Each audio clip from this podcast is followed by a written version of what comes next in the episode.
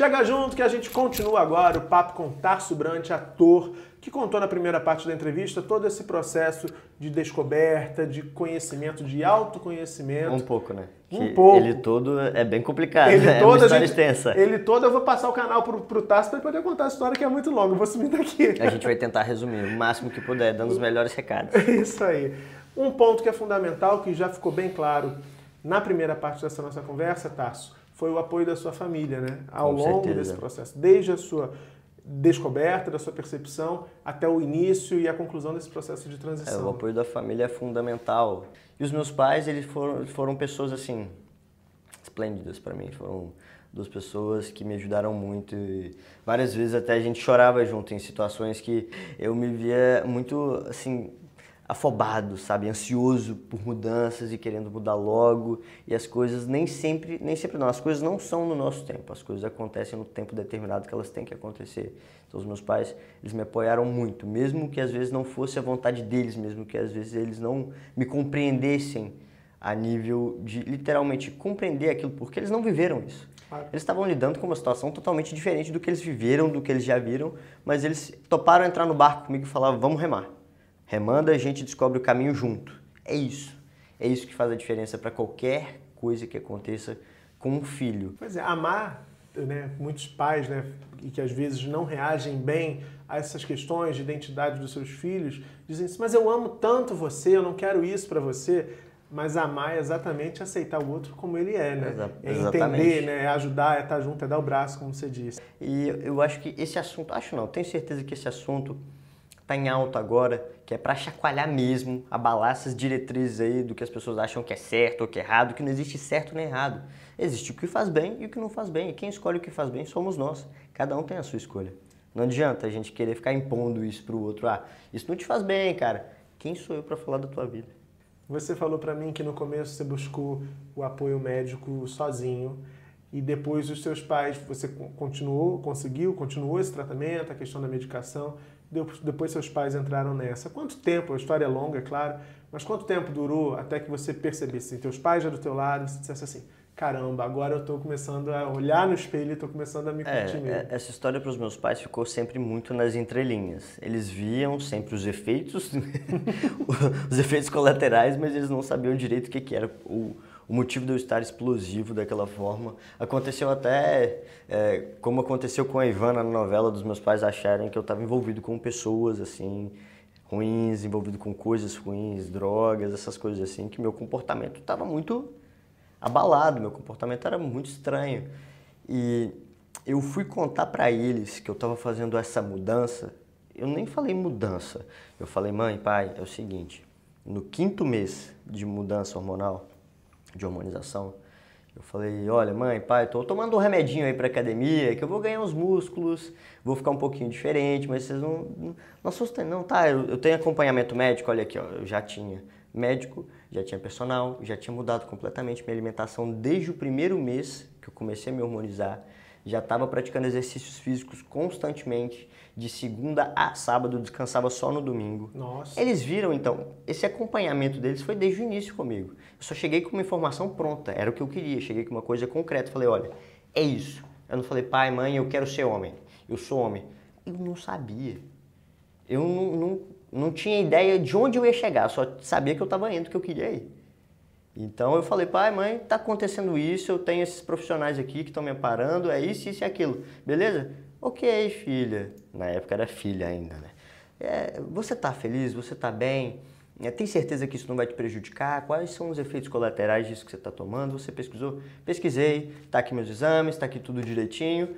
Tudo ok. Vocês viram minha alimentação? Como é que tá? Eles faziam minhas comidas. Meus pais, eles sempre foram muito corujas. Tenho dois mestre cook em casa, graças a Deus, fazem umas comidinhas assim, ó. Mineira, hein, gente? Imagina. Mineiro ainda. Imagina a culinária mineira. Dois pais, Boa assim, sorte. caramba, Deus fez direitinho, falou assim, olha, eu vou colocar dois cozinheiros na sua vida, dois mestre cuca para você não passar fome de jeito nenhum, vai comer comida boa ainda. Mas brincadeiras à parte, eles sempre me ajudaram da forma deles. Às vezes eles não tinham assim condições financeiras de sustentar meu tratamento, eu sempre corri atrás. Desde, tipo, desde adolescente eu sempre fui muito independente, assim. apesar de estar na barra da saia da minha mãe do meu pai, eu sempre gostei muito de fazer o que eu gostava de fazer. Teve um período que eu gostava de fazer festa, então, ah, vou ganhar dinheiro fazendo festa. Ganhava dinheiro fazendo festa, ia lá, comprava meus remédios, fazia o que eu tinha que fazer, mas eu não, não dava o braço a torcer, não parava o que eu queria, não abria mão dos meus sonhos por conta de, uma, de um problema. Para mim, situações assim de adversidades, elas fazem a gente crescer. Então eu estava disposto a subir cada degrau, independente do esforço que eu deveria fazer para subir. Acho que nessas situações não é qual quão você está disposto a fazer esforço, é o quão você está disposto a aguentar. O quanto de dor você aguenta para passar por cima daquilo, que vida é dor. Dor, dor que ensina a gente a crescer. Eu não ligo. Doeu muito, mas você cresceu muito. Cara, dói. Dói eu às vezes levantar de manhã que eu queria dormir, dói. Pô, dói às vezes quando eu não faço o que eu quero, dói, dói às vezes quando situações assim não ocorrem da forma com que a gente espera. Tudo dói. Tudo na vida. A academia dói. Então... Yoga dói. Mas não ir à academia também dói, que aí você fica gordinho que nem eu. Ah, dói, dói que você fica, tipo, pô, chateado, né? Dói, dói a consciência. dói a consciência. Mas Boa. nessa fase aí que eu, eu já estava fazendo tratamento, eles acompanharam as minhas mudanças assim, eles foram se adaptando. Não era aquela coisa que eles chegavam sentavam comigo e falavam, olha, é, como assim? É isso ou aquilo? Você é homem ou mulher? Eles nunca me questionaram. Não teve essa DR que não. todo mundo imagina, ah, vai ter um momento que vamos sentar à mesa na hora do jantar e falar assim, então, não teve isso. Não, não teve DR, não teve. Não foi necessário, no meu caso, uhum. que os meus pais eles sempre tiveram um tato comigo, assim, fora do comum. Sensibilidade. É, né? uma sensibilidade, assim, incrível, sabe? Eu, eu fico sempre muito é, feliz de olhar para trás e ver que eu não seria nada sem a criação que eu tive dos meus pais. É, é, muito bom isso, você poder contar com duas pessoas que vão sempre estar ali.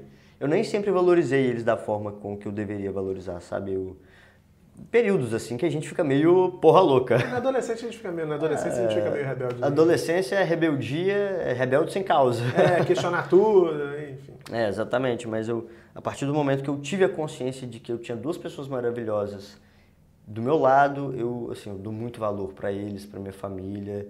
E é questão de amadurecimento mesmo, não tem jeito. A gente vai aprendendo com os erros. E agora tá feliz. Agora Nossa, você, muito. Você, se olha e você se vê assim, caramba, tô um cara bonitão, tô o que eu queria ser sempre. É, eu passei por um, um, um período, no caso, o meu período de autoconhecimento, meu período de transição durou aí de.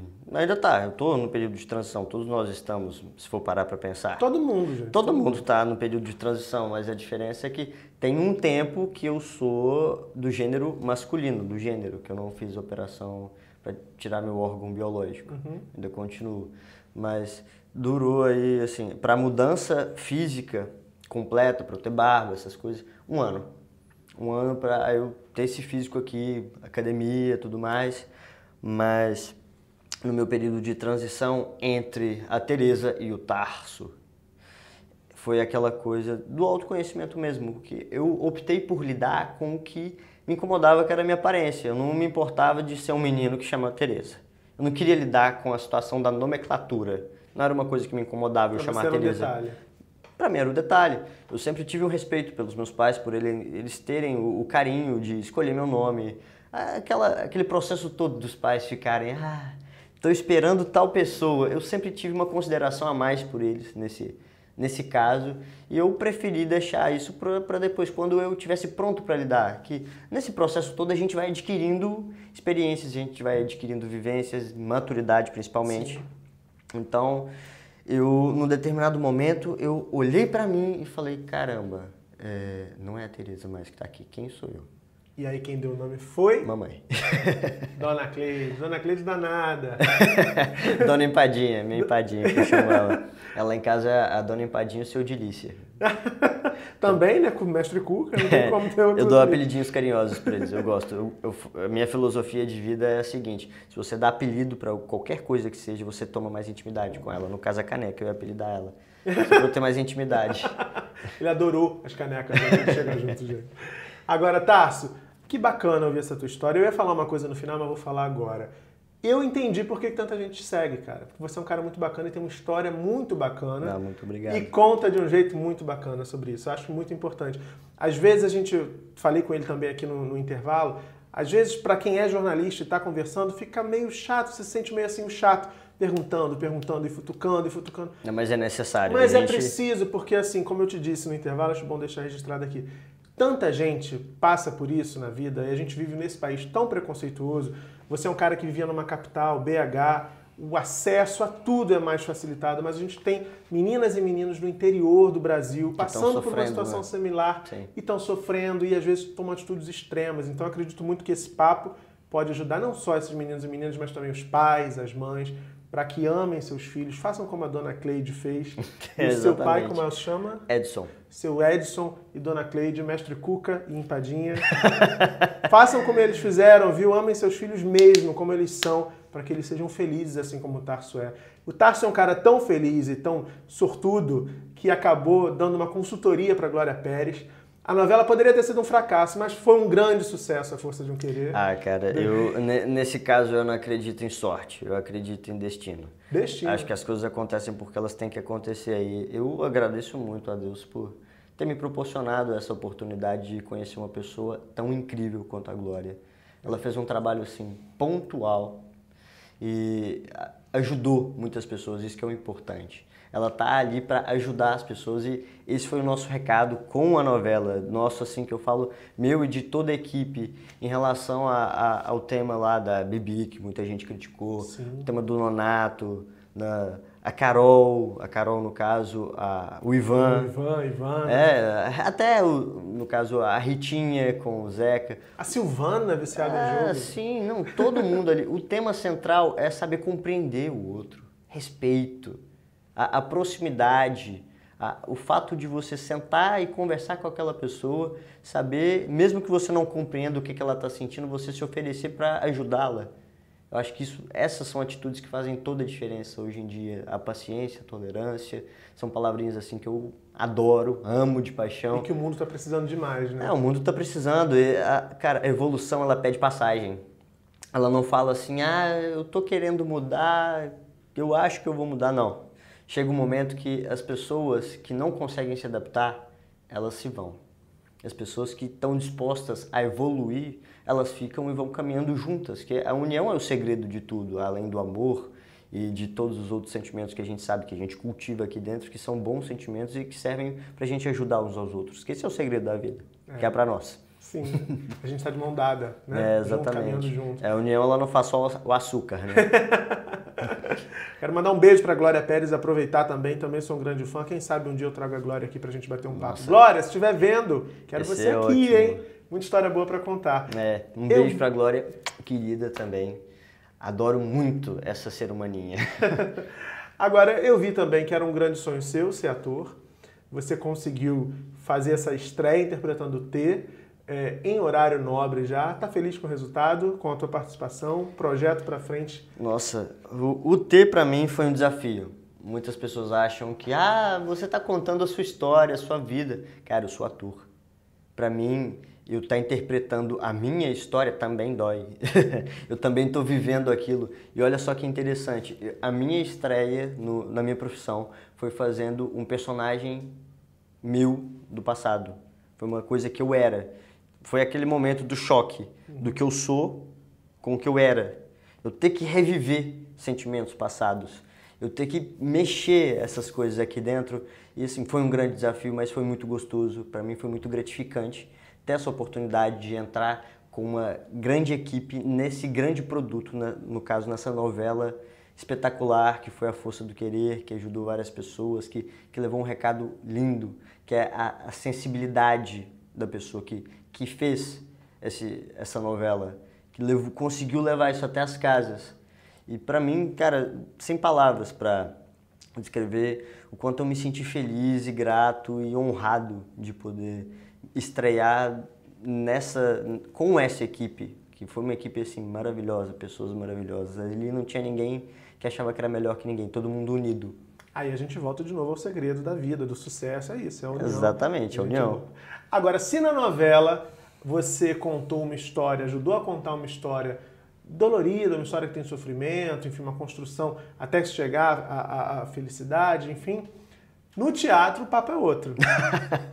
é, eu, eu, pretendo continuar na carreira de ator, uhum. que é o que me faz feliz. Talvez eu possa ter os meus planos A, no caso, meu plano A é ser ator, meu plano B, psicologia, amo, amo pessoas. Eu sou gente que gosta de gente, que imita gente pra gente, não tem como. É, meu plano C, talvez gastronomia, adoro, adoro comida. Até porque eu tenho dois mestre cuca. Empadinha e mestre cuca. É, empadinha eu sou delícia. sou delícia. Eu sou delícia. Mas agora no teatro, cara, eu tô com uma peça muito legal, uma comédia, que aborda um tema assim bem conhecido que a gente falou bastante, debateu aqui sobre o convívio familiar.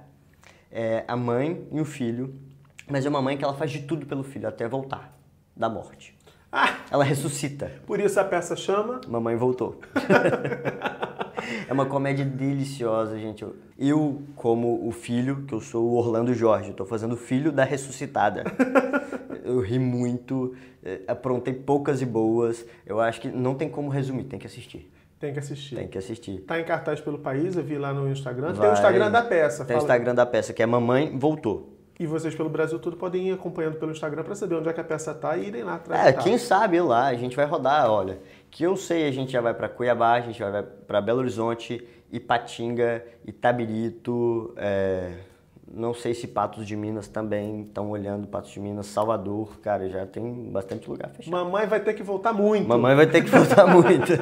Querido, muito obrigado pela presença agradeço, aqui no Chega poxa. Junto. Sucesso Boa sorte, parabéns pela trajetória, viu? Ah, eu, eu que te parabenizo Imagina. por você fazer esse trabalho de conscientizar as pessoas, de informá-las. É, é, um trabalho assim digno da pessoa que você é, pelo pouco que eu conheci. e espero que você tenha muito sucesso, muito sucesso para nós. Para nós, isso aí. E se você curtiu esse papo, não custa lembrar, dá o joinha aqui no vídeo, curte, compartilha também comenta aqui sugerindo quem que você quer ver aqui sentado. Manda pra mamãe, titia, pra vovó, cachorro, papagaio, periquito, todo mundo tem iPod. iPod não, celular, tablet, todo mundo tem hoje em dia, não tem desculpa para não assistir, gente. Pois é, exatamente. E também pode comentar aqui embaixo, sugerindo nomes que você quer ver sentadinho aqui na cadeira que o Tarso está hoje, para poder bater aquele papo gostoso no Chega Junto. Então é isso, beijão e até a próxima. Beijo, gente. Surpresa, não acabou não. o Tarso tem uma dica muito bacana pra galera. Um livro que ele escreveu, né, Tarso? Conta aí. Exatamente, Murilo. Gente, para quem ainda tem curiosidade sobre a minha fase de transição, não só a minha, como de outras pessoas, uma ideia para vocês. Eu tenho um livro conjunto, que é, sou eu, o João Nery, a Mara Moura, a Márcia. A gente escreveu o livro Vidas Trans. Pesquisem no Google, digita aí que vocês vão achar onde é a livraria mais próxima que tem dele, comprem, que é muito legal, tá bom? Fica essa dica, leiam, é bem bacana a história, a gente recomenda. Agora sim, beijão e até a próxima.